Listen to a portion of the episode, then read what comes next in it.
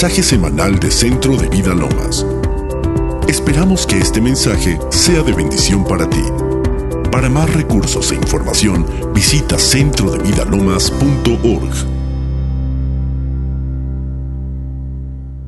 Pues le doy gracias a Dios por la bendición de poder compartir en nuestra casa ministerial la, la palabra de Dios. Gracias a Dios por la vida de nuestra pastora Lulú. Gracias, pastora, por la confianza. Y a la familia CBL, gracias también.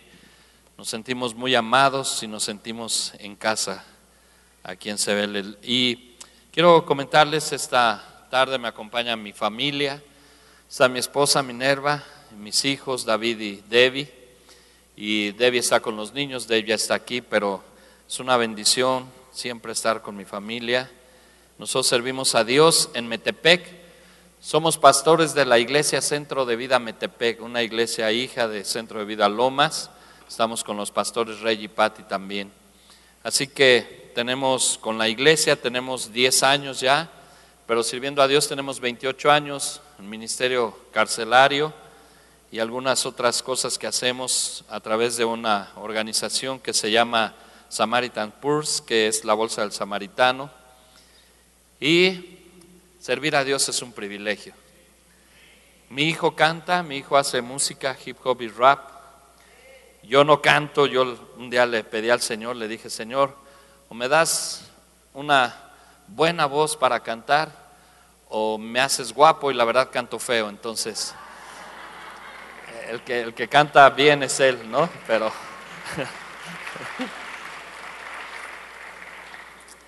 pero es la forma en que nos completamos, ¿no?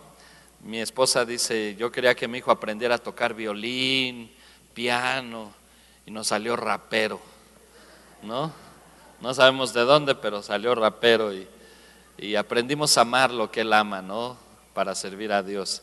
Así que gracias a Dios por este tiempo y uh, quiero compartir con ustedes una palabra. Si tuviéramos que ponerle un título, le pondría clama a mí y yo te responderé. Les voy a invitar a que doblen su cabeza y su rostro, inclinen su rostro y vamos a orar a Dios. Padre, te damos gracias, Señor, por este tiempo maravilloso que nos regala, Señor. Gracias por este día, 3 de, octubre, de noviembre de 2019, Señor. Seguramente se escribirá todavía en el libro de los hechos, Señor, de un pueblo congregado para escuchar tu palabra, Señor. Pero Padre, esta tarde pedimos que sea tu Espíritu Santo quien inspire esta palabra, quien hable a través de tu siervo, pero que el único de recibir la honra y la gloria siempre seas tú, Señor, solamente tú, Señor. Gracias, Dios. Toca cada corazón, Señor. Abre nuestro entendimiento, nuestro corazón y nuestro espíritu para ser receptibles a tu palabra, Señor. Te alabamos, te damos honra y gloria en el nombre de Cristo Jesús. Amén y amén. La palabra de Dios en el libro de Jeremías, en el capítulo 33, versículo 3, dice, clama a mí y yo te responderé y te enseñaré cosas grandes y difíciles que tú no conoces. Otra versión dice cosas grandes y maravillosas. Otra versión dice cosas grandes y ocultas que tú no conoces. Pero cuando pensamos en la palabra clamor, nos puede venir a la mente el hecho de pensar en un grito, en, un, un, levantamiento de la voz de una manera fuerte. Yo estuve buscando en el diccionario y sí, efectivamente, clamor dice que son gritos de dolor y queja. Pero va un poco más allá porque habla de un conjunto de voces y gritos proferidos con vehemencia, dice, para quejarse de algo, pedir algo de manera desesperada. Y la diferencia entre los gritos, que estos son simplemente tonos de voces elevados, son ruidos, son uh, es, uh, sonidos que, que, no salen de lo profundo del corazón, sino que muchas veces salen solamente de la garganta, ¿no? Por, por así decirlo. Y, y, y el clamor eh, hace una diferencia, porque el clamor un clamor, aunque pudieran ser gritos y, pudieran no ser gritos, como lo voy a enseñar en un, en un rato más, el clamor proviene de, de, las entrañas, de lo más profundo de nuestras entrañas, de, de, de, una necesidad que surge a partir pues de una mala experiencia o de algo que estamos viviendo, pero que no encontramos una salida y entonces puede venir ese clamor. Y mientras estudio la palabra, yo veo eh, la vida de Jesús y mi corazón se conmueve porque solo de pensar en la misericordia de Dios hacia nosotros y a través de la vida de Jesús, del amor de Dios manifestado en la vida de Jesús, Creo que Él había escuchado desde antes que nosotros habláramos, había escuchado el clamor de nuestro corazón.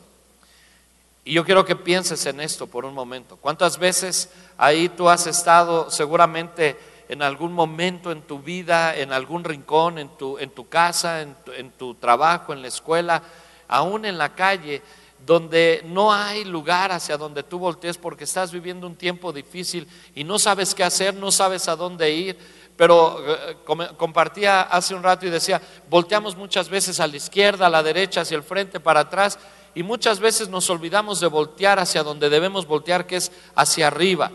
Y la Biblia dice, el salmista decía, alzaré mis ojos a los montes, ¿de dónde vendrá mi socorro? Mi socorro viene de Jehová, que hizo los cielos y la tierra. No hay nadie que te pueda ayudar de la manera que te puede ayudar Dios solamente. Y Él está más dispuesto a bendecirnos que cualquier otra cosa. Hay tanto amor en Dios que no hay tiempo ni hay espacio que pueda contener ese amor de Dios. Y Él está dispuesto a darnos ese amor, Él está dispuesto a bendecirnos. Escuchábamos la palabra que le dieron a esta pequeña en Deuteronomio 28 y hay una condicionante en la palabra que dice, si obedecieres, y, si oyeres y obedecieres mi voz, y vendrán todas esas bendiciones. Y amados, yo les digo algo, ser cristiano no tiene que ver con venir cada ocho días a la iglesia. Ser cristiano es un estilo de vida que busca vehemente o constantemente tener una relación con Dios y, estar en un clamor constante con Dios. Nos hemos acostumbrado y creemos que a veces la voluntad de Dios es que nosotros suframos. Dios no quiere que suframos. Él ya sufrió, Jesús ya sufrió por nosotros. Y Él ya pagó un precio que nosotros teníamos que haber pagado. Recuerdo una mujer un día que eh, en la iglesia y estábamos ministrando y ella tenía problemas muy fuertes de salud y, ella hacía juicio de todas las cosas, todo le parecía mal, todas las personas estaban mal ella me cuestionaba porque yo citaba libros en ocasiones y, todo le parecía mal. Y un día le dije que no, no, por esa causa, pero estábamos platicando con ellos y le dije, eh, vamos a orar por tu enfermedad, una enfermedad crónica, degenerativa que tenía tiempo. Y me dijo, no, ¿por qué? Yo he orado y la voluntad de Dios es que yo esté así. ¡Wow! Yo, hay gente que canta esa canción. Sufrir me tocó a mí. Ya ven que canto feo, ya se dieron cuenta, ¿no? En esta vida, ¿no? Llorar es mi destino. Mire, se acordaron, ¿no? no luego, luego se acordaron de esa canción, ¿no? Pero dicen, pero es espiritual la canción porque dice, no importa que la gente me critique, si así lo quiso Dios, hoy tengo que sufrir. No es cierto, es una mentira. Dios quiere que nosotros seamos felices. ¿Cuántos lo creen? Dice la palabra de Dios que en su presencia hay plenitud de gozo, delicias a su diestra por siempre y para siempre. Así dice la palabra, pero, pero, pero necesitamos reconocer que tenemos una total y absoluta dependencia de Dios, amados. Necesitamos reconocer que nuestra vida está incompleta si no dependemos completamente de Dios. Necesitamos darnos cuenta que Dios está listo y presto para bendecirnos. ¿Qué cosas necesitamos para entender que nuestra vida tiene que ser una vida continua, una constante de, estar buscando a Dios, de estar llamando a Dios, de estarle clamando a Dios para poder tener una respuesta de Dios? Hoy nuestro, no solamente nuestra vida, nuestro país, nuestra ciudad, estamos viviendo tiempos difíciles y necesitamos clamar a Dios con todo nuestro corazón. Necesitamos buscar la presencia de Dios. Y yo hacía una analogía de en la mañana y decía, no sé cuántos de ustedes conozcan, por ejemplo, las grutas de Cacahuamilpa, son las que yo conozco, pero cuando tú vas penetrando hacia las grutas es un kilómetro hacia adentro, todo está oscuro, la entrada que es muy grande, cuando más vas caminando se va haciendo chiquita, chiquita hasta que queda oscuro. Pero el guía que te va llevando, él sabe dónde está el switch en cada sala que vas recorriendo y cada vez que pasa una sala, prende el switch y se apaga la de atrás. Y te enseña las formas y te dice qué tiene y cómo son. Pero yo lo refiero a esto. Nadie te puede llevar a un lugar si no ha estado en ese lugar. Nadie puede conducirte o guiarte en un camino que no conoce porque te va a perder junto con él. Y cuando hablamos de clamor es porque mi vida, y lo doy como testimonio, y, decía en oración, la honra y la gloria sea para Dios, ha tenido que, me he tenido que ver enfrentado en situaciones donde el clamor ha tenido que surgir de lo más profundo de mis entrañas, cuando yo no entendía que era un clamor, pero cuando entendía que tenía una necesidad. Y yo clamaba a Dios, y yo buscaba a Dios, y yo le rogaba a Dios, pero antes de eso lo que yo hacía era gritarle y reclamarle a Dios y no encontraba una respuesta. ¿Cuánta gente hay en este tiempo que está viviendo cosas difíciles, tiempos difíciles, pero no, no reconocen su condición, sino que tratamos de justificar o culpar sin reconocer y sin clamar a Dios?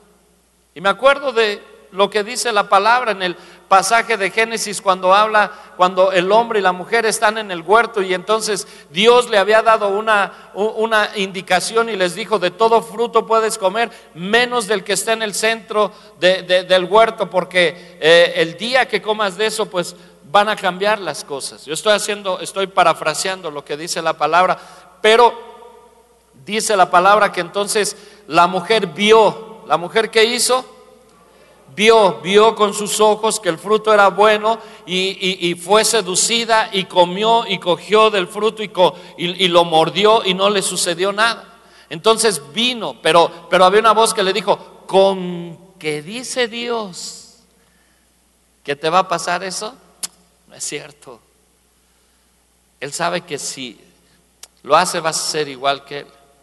Pero escúchame, yo no sé cuántas veces el enemigo ha te ha traído un mensaje a la voz donde te diga que tú no puedes depender de Dios, que tú eres suficiente, que lo que haces es suficiente. Algunos han sido ah, en, su negocio, han tenido éxito, pero déjame decirte que hay gente que en el negocio puede tener éxito y pueden ser ricos, pero no quiere decir que sean prosperados y bendecidos. Son dos cosas diferentes.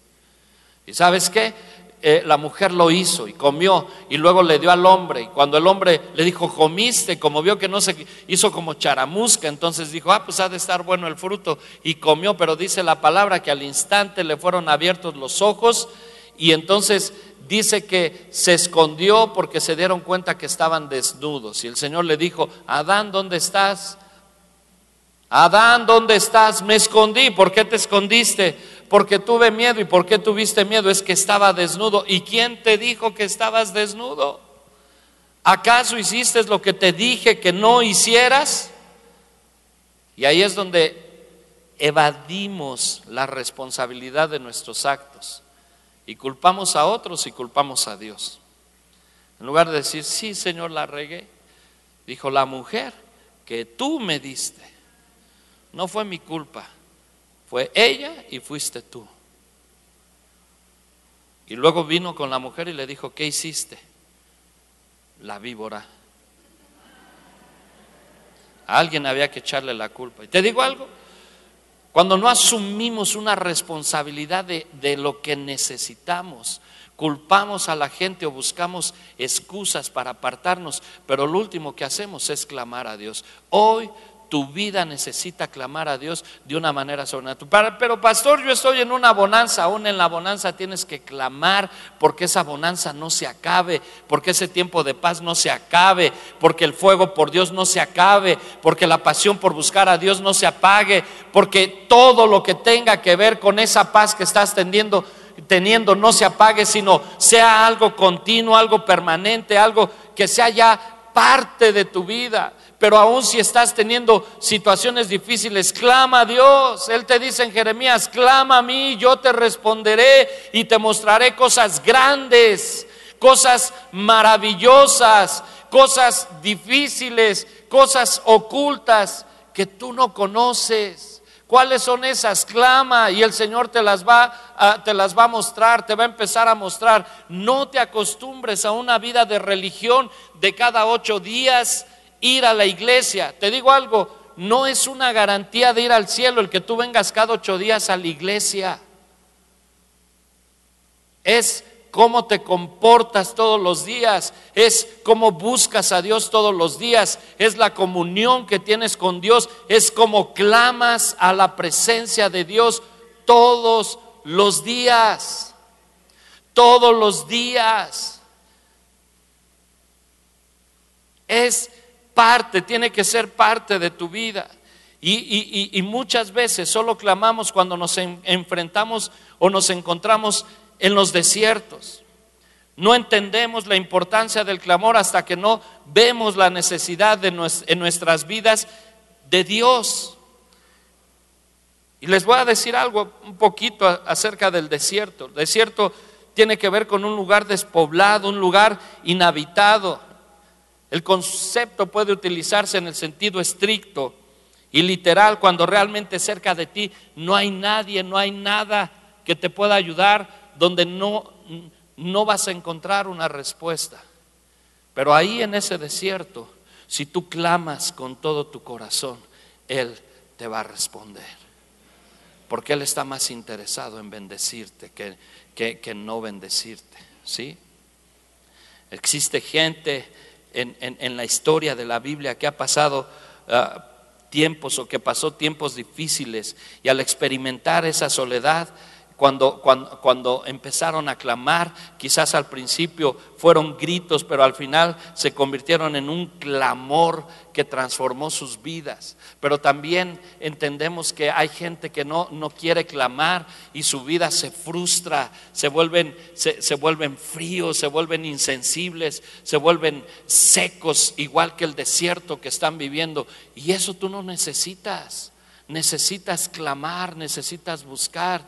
Y, compartía hace un rato eh, que estábamos entre las dos reuniones, hace tiempo nosotros vivimos una experiencia muy difícil ministerialmente hablando y, yo había tenido un error, lo reconozco, pero eh, eh, en ese momento había tenido como que una decepción ministerial, yo estaba sirviendo en otro lado con, otro pastor y, otros pastores y, había sucedido algo que, lastimó mi corazón, pero entonces eh, yo quise asumir solo esa, esa situación y empecé a entristecerme, empecé a, no buscar a Dios y empecé a tener un, un, espacio alejado de Dios. No quiero decir que estuve en pecado, estaba en la iglesia, seguía yendo a la iglesia los miércoles, los domingos, todo el tiempo que había servicio, yo estaba ahí, pero cuando digo estaba alejado de Dios es que no lo buscaba como lo tenía que buscar.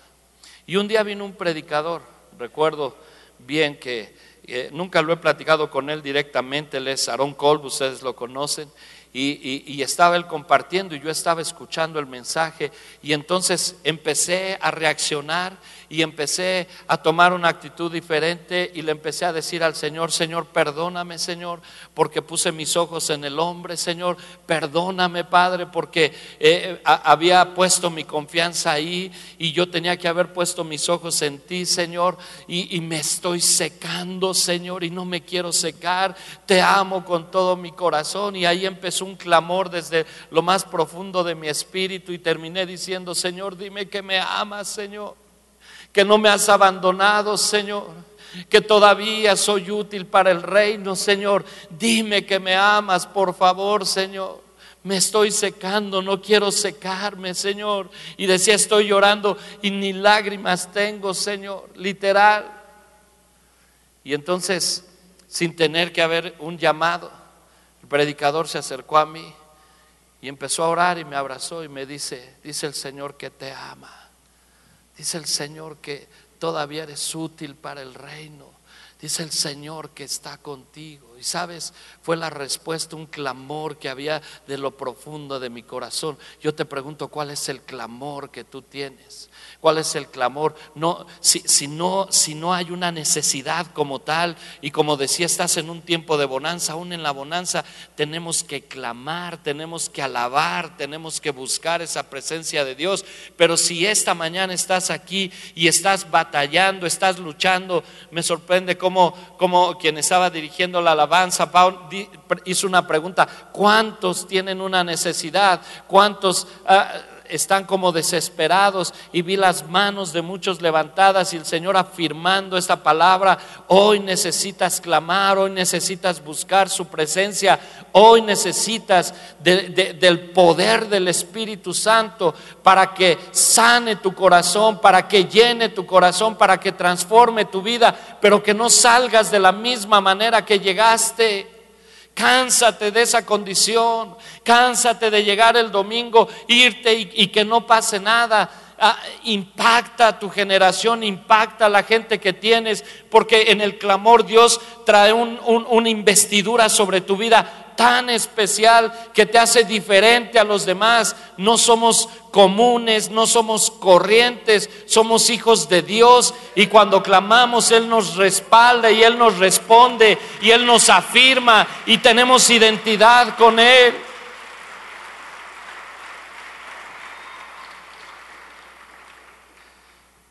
Y uno de los personajes en la Biblia que impacta mi vida es el rey David. Y uno de los salmos que escribe, el Salmo 41, él dice, eh, pacientemente esperé en Jehová y él se inclinó a mí y oyó mi clamor, oyó mi clamor. El rey estaba sufriendo, estaba pasando tiempos difíciles, pero dice, pacientemente esperé al Señor, no te desesperes. Hay gente que en la lucha, en la desesperación de la situación difícil que está viviendo, está optando por hacer, optando por hacer las cosas que otros les dicen y que no tienen el temor de Dios, ir con brujos, ir con, con hechiceros, a que les lean la carta, a que les lean el tarot. Y, y no sé a quién Dios le está hablando esta tarde, pero esa no es la respuesta algunos han tenido que utilizar hasta, hasta recursos para poder salir y no han salido porque no hemos buscado la forma correcta. Clama a mí, dice el Señor. Clama a mí, como dice el Señor clama a mí y el clamor sale de lo profundo de las entrañas, porque aquí en las entrañas están sembradas, eh, están sembradas la, misericordia, están sembradas las compasiones y solamente de ahí es donde salen los clamores. Y dice la palabra ahí mismo en el, eh, eh, en el Salmo 40, dice, y me sacó Dice, oyó mi clamor y me sacó del pozo de la desesperación. Estás en un pozo de, desesperación, clama a mí, dice el Señor. Y dice también, y, y de lodo cenagoso puso mis pies sobre peña y enderezó mis pasos. Puso luego en mi boca cántico nuevo, alabanza a nuestro Dios. Verán esto muchos y temerán y confiarán en Jehová y dice, bienaventurado el hombre que pone en Jehová su confianza y no mira a los soberbios ni a los que, ni a los que se desvían a la mentira. Y sabes, la Biblia, sobre todo cuando Jesús estuvo aquí en la tierra, menciona varios ejemplos de estos. Uno de ellos, el de la mujer de flujo de sangre, Mateo 9:20 nos enseña eso y habla de una mujer que había padecido por cerca de 12 años por un flujo de sangre y, ese, y, el tener ese, esa enfermedad la, hacía indeseable, la, la, gente la rechazaba porque la tenían en una condición de maldición, no la podían aceptar. Entonces ella dice la palabra que había gastado todas sus riquezas buscando médicos que la sanaran y no podía sanar. Y un día escucha que Jesús venía a la ciudad. Así como un día domingo eh, el Señor está pasando nuevamente como, como muchos días por, por, esta ciudad, preciosa ciudad de México. Y entonces esta mujer eh, escucha que venía Jesús, pero ella sabía que se acercaba y presentaba su causa como era, iba a ser apedreada, iba a ser desechada, iba a ser abofeteada, iba a ser humillada porque esa era la tradición. Pero ella dice en su corazón, y ese, y, ese es un clamor que no, no escucha a la gente, pero que escucha a Dios. Y dice, si tan solo tocare el borde de su manto, seré sana. Y entonces como pudo se metió entre la gente y alcanzó a tocar el borde del manto del Señor. Y Jesús se para y dice, alguien me tocó. Y los discípulos, Señor, Maestro, todos te aprietan y dices, alguien me tocó. No, alguien me tocó porque de mí ha salido poder. Otra versión dice, ha salido virtud. Alguien fue escuchado en su clamor y arrebató la bendición que estaba buscando. ¿Escuchas? Y también en Mateo 15, 22, dice la palabra de una mujer que era griega y, era, era sirofenicia. Y dice que venía detrás de Jesús gritando porque la mujer tenía una hija que estaba endemoniada. Y venía gritando, y, le, imagínate los gritos, ¡Hey Jesús! Libera a mi hija, está endemoniada. A ver si es cierto, dicen que liberas demonios, libérala. Y dice la palabra que entonces los discípulos se acercaron a, él y le dijeron, maestro, ya atiéndela por favor y despáchala. Mira cómo viene dando gritos detrás de nosotros. ¿No te ha cansado eso? Y el Señor le contesta y le dice, pero no es bueno que le demos el pan de los hijos a los perros. Y dice la palabra en ese pasaje, a diferencia del de Marcos, dice que entonces ella llegó y se postró, cambió su actitud, un grito, un reclamo, un enojo en contra del Señor se convirtió en un clamor. ¿Cuántas veces nosotros le gritamos y le reclamamos al Señor y creemos que es su culpa? ¿Y por qué a mí, Señor? ¿Y por qué esto? ¿Y por qué otro si yo soy tan bueno? Y yo aprendí que cuando la gente dice, ¿y por qué a mí le estamos diciendo si soy bueno y te estás portando mal conmigo, Señor? Y sabes, la mujer entendió y cambió su actitud y vino y se postró. Y dice que le dijo, pero aún los perrillos comen de las migajas que caen de la mesa de su Señor. Wow, dijo Jesús, mujer qué fe tan grande tienes. Vete y que se hecho como, como has pedido. Después indagó ella y le dijeron, tu hija ha sido sana. Y en el momento, ella preguntó a qué, qué hora y ella se dio cuenta que fue en el momento en que se humilló y clamó a Jesús. ¿Sabes? No va a venir respuesta, escúchame. Y no estoy hablando una palabra de maldición. Te estoy hablando una verdad. No va a venir respuesta hasta que dobles rodilla y clames al Señor. Nos hemos acostumbrado, y perdonen mi iglesia, pero es una verdad. Hay gente que dice que ora en las mañanas y a veces oramos porque el, despertador ya sonó la quinta vez. Que hay gente que lo pone a, a una hora, otro cinco, otro cinco, otro cinco, otro cinco. Y sí, si se ríen es que sí es cierto. Y entonces ya nomás le hacen, oh, gracias Señor por otro día, bendíceme en el nombre de Jesús, amén. Vámonos, ya oré, tuve mi devocional. Clama a mí, clama, dice el Señor. Clama. Hay gente que sale a buscar trabajo y como decía el dicho, rogándole a Dios no encontrar. Pero hay gente que sale buscando, hay gente que, que sale con, eh, dice, pues voy así le entra el espíritu del chavo del oche, sí voy, pues sí voy. ¿No? Es que no me tienen paciencia. Pues voy a ir, pero ayer que fui a preguntar, me dijeron que había como, como mil esperando. Y pues yo, mil uno, pues a ver si me toca. ¿Sabes qué? Clama a mí, yo te responderé. Señor te dará los mejores lugares. Mira, mi hermano Mario, mi hermano Mario antes de casarse le, diagnosticaron un tumor y, e, en un testículo y era cancerígeno.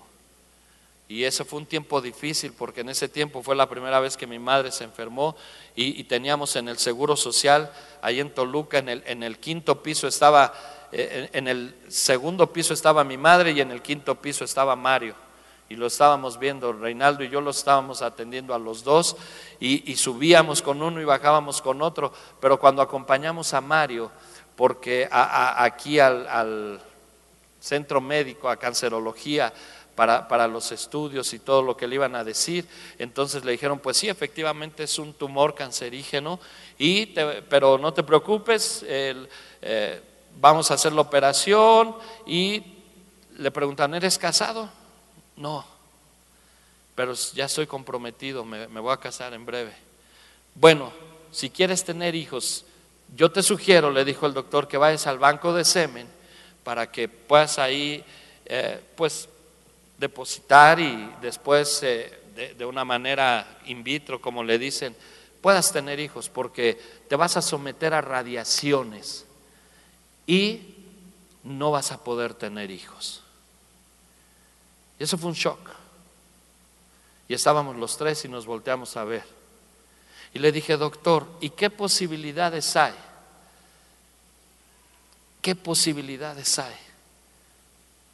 Si él no quisiera ir al, al, banco de semen, como ustedes dicen, ¿qué posibilidades hay de que la libre? Me dice, uy, Señor, una en dos millones. Ah, esa es nuestra, gracias.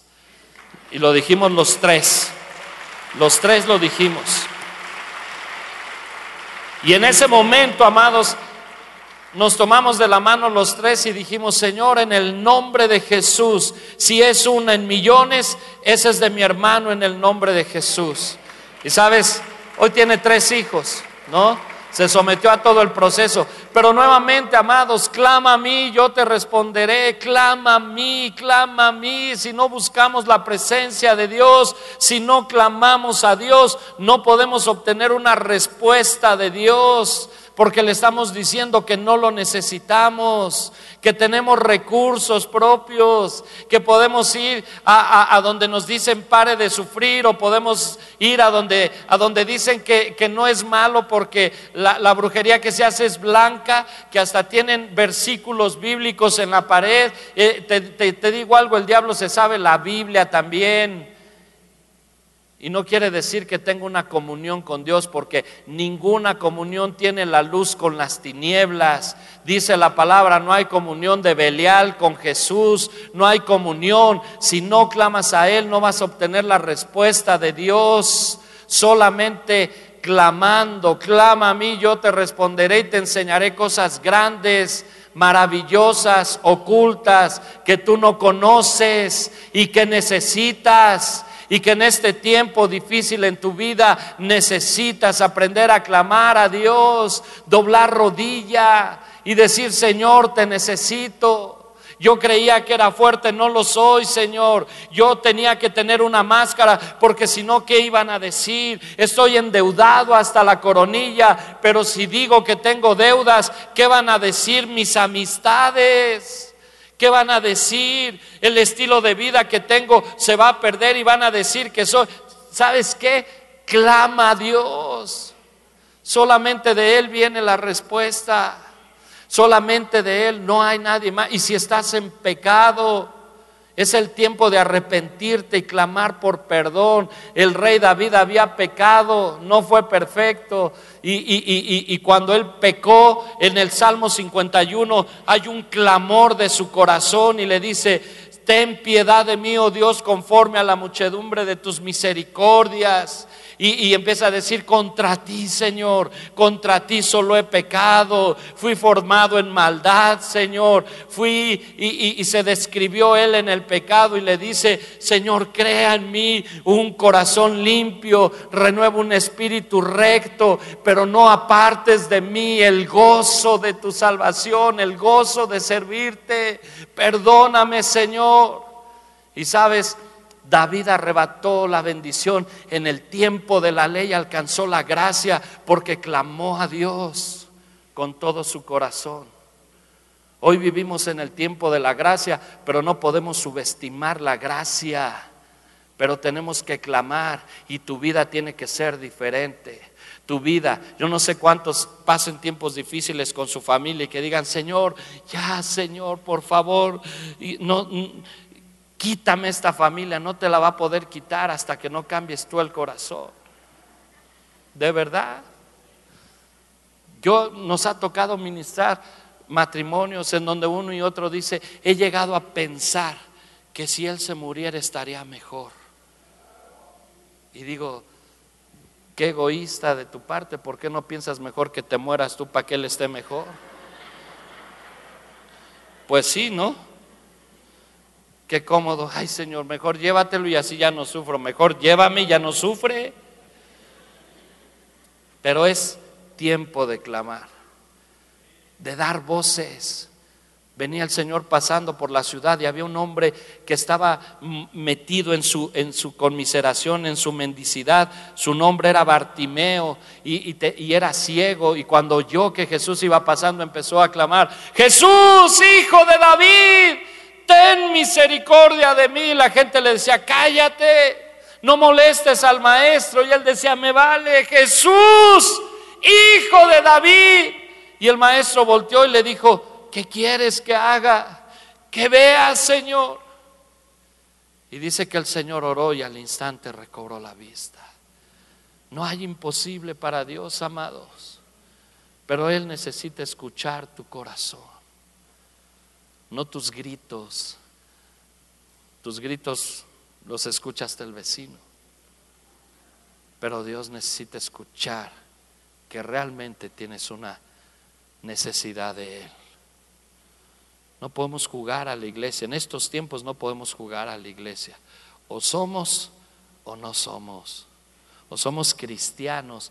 No eres cristiano de domingo, somos cristianos de toda la vida. ¿Sí? No estamos en un club social. El cristianismo es un estilo de vida. Si tú puedes leer cómo después de un encuentro de los discípulos con Jesús, con el poder del Espíritu Santo, cuando la historia, no la Biblia, la historia nos cuenta la muerte de cada uno de ellos. Juan, el que sufrió en la isla de Patmos, antes de estar en la isla de Patmos, lo habían metido en una olla de, aceite hirviendo. A Pedro lo colgaron de cabeza. A Pablo, después de torturarlo, lo decapitaron. En fin, cada uno de ellos pero porque el cristianismo se había convertido en, un estilo de vida y todo el tiempo buscaban la presencia de Dios. Llegó la hora tercera, la hora de la oración, y allá iban los discípulos. Estaban todos juntos unánimes orando y ahí recibieron el Pentecostés. y, en cualquier momento sobrenatural que sucede en la vida de los discípulos, estaban en un clamor y en una búsqueda constante de Dios. ¿Quieres cosas sobrenaturales en tu vida? ¿Sí o no? Necesitas estar en una búsqueda constante y en un clamor constante con Dios. ¿Me escuchas?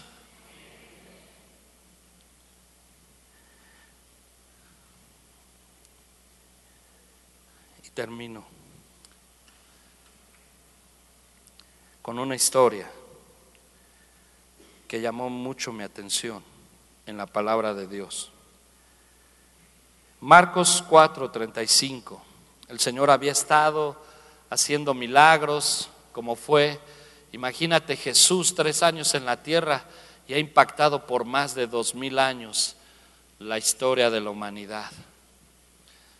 Pero dice la palabra que había estado ahí y entonces al terminar una jornada le dijo a sus discípulos, crucemos al otro lado del mar iban a la región de Gadara. Se iban a dirigir allá, ellos no sabían a qué, pero otras balsas que estaban ahí con él también se, sumaron.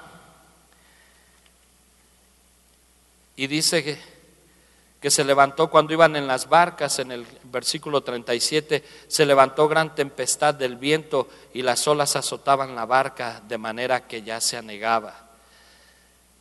Y él estaba en popa, durmiendo sobre un cabezal, y despertándole le dijeron, Maestro, ¿no tienes cuidado que perecemos? Y levantándose, reprendió al viento y dijo al mar, Calla, enmudece. Y cesó el viento y se hizo grande bonanza.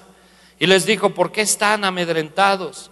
¿Cómo es que no tienen fe? Y temieron en gran manera y se decían el uno al otro, ¿qué clase de hombre es este que aún el viento y el mar le obedece? Y habla de que iban a una región, los discípulos no entendían a qué, pero ellos obedecían porque ya se sentían famosos, porque caminaban con alguien poderoso y andaban por ahí. El diablo los iba a avergonzar dos o tres veces, como aquel hombre que vino, maestro, te pido que liberes a mi hijo porque le pedí a tus discípulos que oraran para que lo sanaran, pero no pudieron. Y los discípulos, así como fue Pedro, no, fue Juan, no. Hombres de poca fe, les dijo el Señor. Y dice la palabra aquí que entonces iban, pero se levantó gran tempestad. No tenía que ver con si, si era, si estaban haciendo, estaban siendo utilizadas ah, la naturaleza, ¿verdad? Pero era el diablo que estaba soplando para crear una atmósfera de temor y crear una atmósfera donde no pudieran seguir navegando, pero aún en la atmósfera más difícil, cuando el Señor va contigo, tú vas a avanzar y vas a pasar si puedes confiar en Él. Escúchame, no iba a decir esto, pero en el tiempo más difícil, si tú puedes confiar en Él, Dios te va a sacar adelante pero necesitamos clamar. La Biblia dice más adelante, cuando Pablo ya tiene un encuentro con él, y Pablo en uno de los viajes que describe, dice que zarparon y se fueron, iban hacia Chipre, pero, pero dice que se levantó un viento contrario a ellos y empezó, dice, y azotando la nave y empujando, tuvimos que navegar a sotavento, dice la palabra, y, y, y navegar a sotavento tiene que ver con esto. Ah, hay dos formas de navegar, a barlovento y sotavento. Barlovento es cuando alguien va en contra del viento y lucha contra el viento y puede, ahí se puede romper el barco o, o puede pasar, pero cuesta mucho trabajo porque estás luchando, estás peleando en tus fuerzas. Pero Pablo dice, navegamos a sotavento, quiere decir que entonces tomaron la oposición, la fuerza del viento y caminaron, pero se dejaron llevar y lo utilizaron y dice la palabra, y llegamos a buenos puertos. Porque cuando aún la circunstancia difícil la sabes utilizar, Dios te lleva a buenos puertos. Pero en este punto Jesús iba en la balsa, Jesús iba en el barco y dice la palabra que los hombres lo despertaron. Te duermes y nosotros estamos pereciendo. Y dice que se levantó y reprendió al viento y le dijo al mar, calla, enmudece. Pero no era solamente a las cuestiones naturales sino le estaba diciendo al mismo diablo, te callas y enmudeces cuando el diablo venga contra ti. Yo no sé a quién Dios le está hablando, pero el Señor cuando escuche tu clamor, el Señor le va a decir, calla, enmudece. Y va a callar y va a enmudecer, porque si el Señor dijo, pasemos, vamos a pasar y vamos a llegar al otro lado. ¿Y sabes qué hicieron?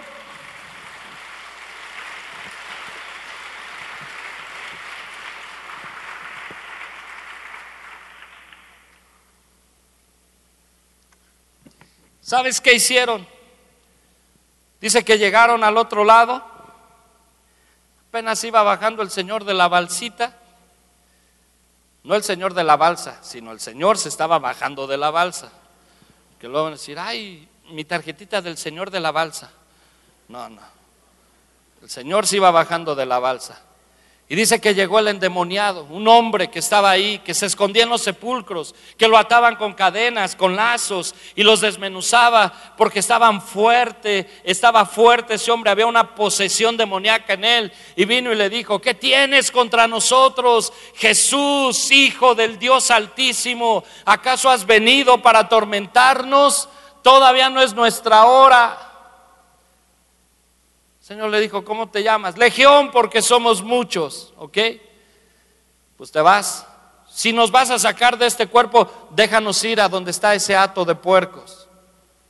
Y entonces les dijo, vayan, eran como dos mil cerdos y, y, fueron poseídos los dos mil y se fueron a un desfiladero y cayeron al mar y se ahogaron y perecieron.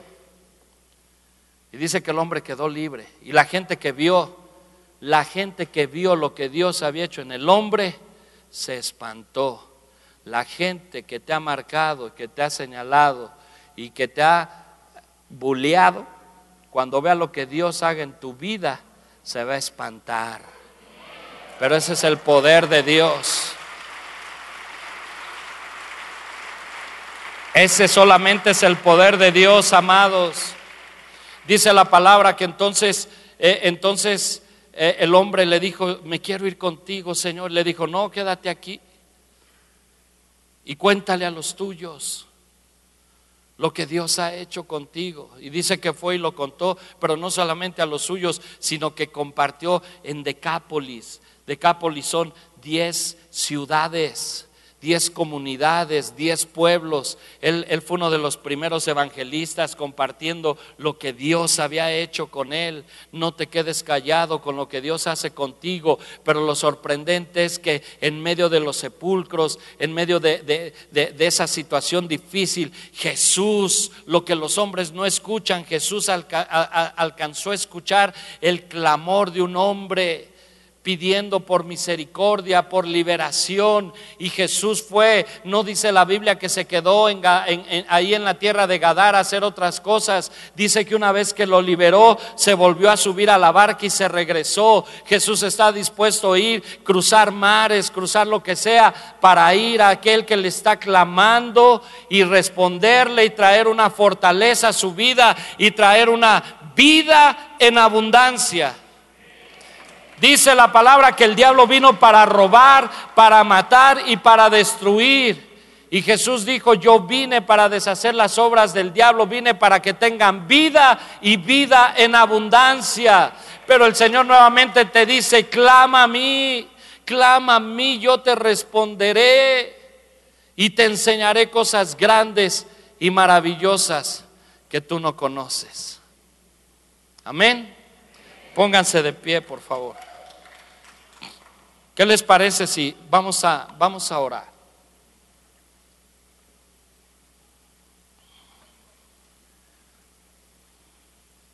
Ahora cierra tus ojos para que no te distraigas.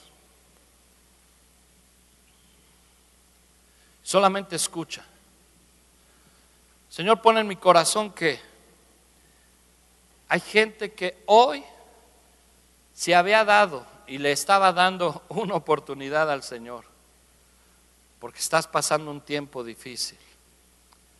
Pues voy a ir, Señor, pero si no sucede nada, no sé entonces qué va a pasar después. Pero hoy el Señor te afirma y te repite el pasaje de Jeremías 33, clama a mí y yo te responderé. Es tiempo de clamar, iglesia. Es tiempo de clamar. Y si tú estás en ese clamor, si tú estás en esa necesidad, ven, yo te invito a que vengas. Vamos a orar juntos. Vamos a orar, vamos, vamos a clamar juntos. Sabes, hemos experimentado el tiempo de clamor. Hace unos, hace un par de años, tres años quizás nosotros fuimos sorprendidos de una manera muy rara en la iglesia y nos cometieron un fraude y usaron el, nombre de mi esposa y defraudaron a mucha gente. Y entonces había que pagar un dinero que ni teníamos, ni debíamos, ni habíamos usado.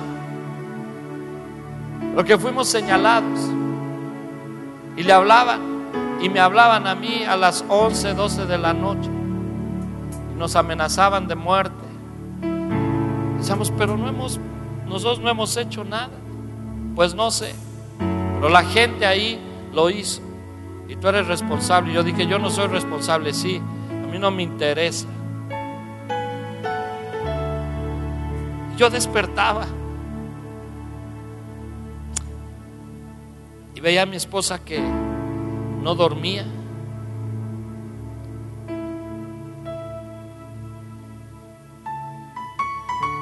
Y yo doblaba rodillas todas las noches. Yo le decía, Señor, no entiendo esto, Señor. No lo entiendo, Señor. No sé por qué el enemigo se quiere enseñorear. Pero no lo permitas, Señor. No permitas que seamos avergonzados, Señor. No permitas que tu nombre sea vituperado, Señor, por nuestra causa. No permitas que la iglesia, Señor, sea lastimada por esto, Señor. No tienen la culpa, Señor. Por dos o tres, no hay culpa, Señor.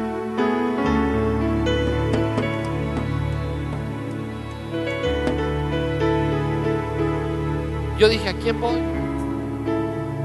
O sea, pensaba que era una cantidad fuerte. Ah, ya sé, voy, voy a ir allá, voy a pedir prestado. Y todas las puertas se cerraban. Señor, ¿qué hago, Señor? Y un día juntos doblamos rodillas. Solo tú eres nuestra esperanza. Obviamente la gente que hizo mal se fue. Nos dejó la bronca.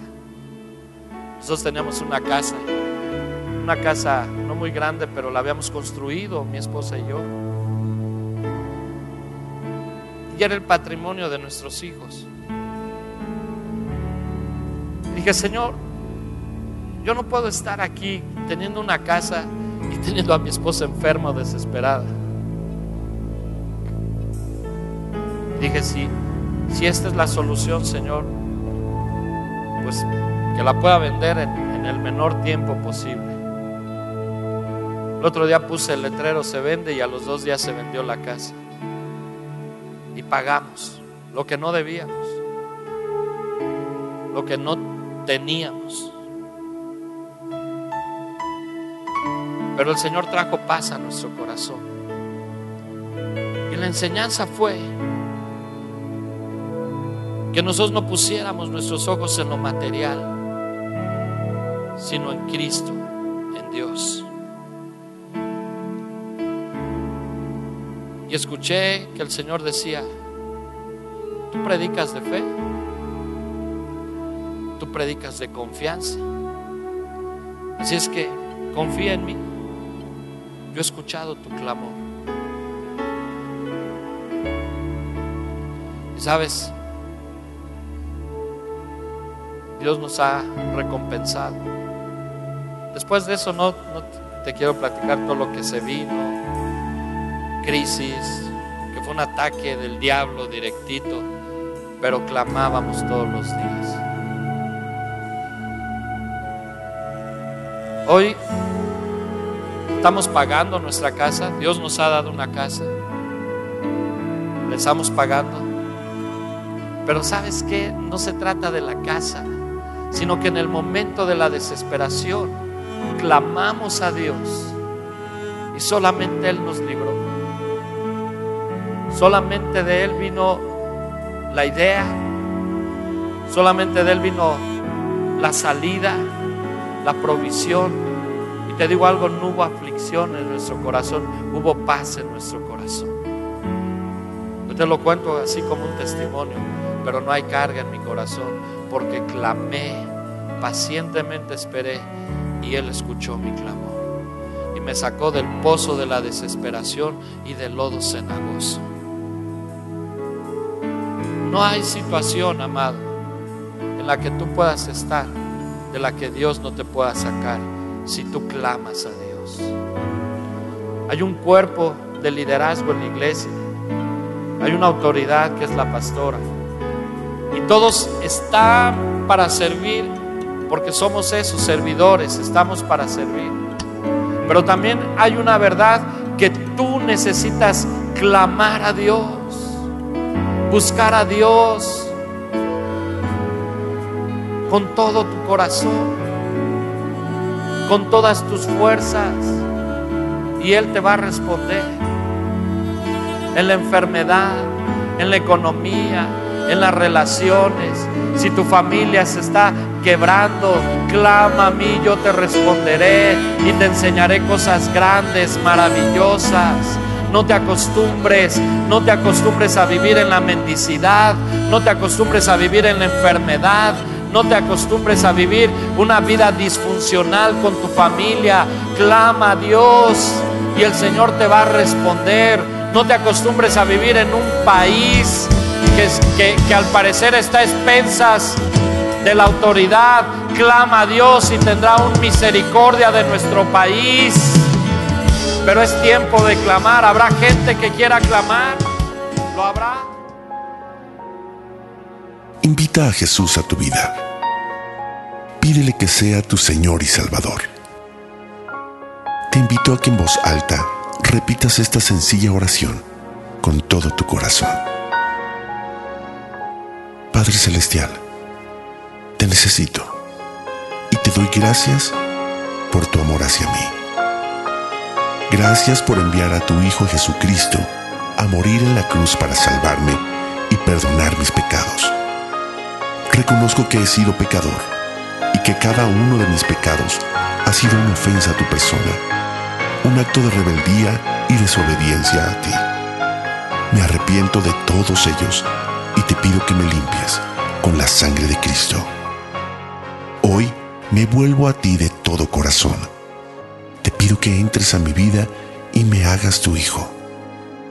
Señor Jesús, hoy te entrego mi vida y te acepto como mi Señor y mi Salvador, creyendo que Dios te resucitó de los muertos para darme la vida eterna. Señor, dame una nueva vida y envía a tu Espíritu Santo a morar dentro de mí para conocerte, amarte y servirte. Te doy gracias en el nombre de Jesús. Amén.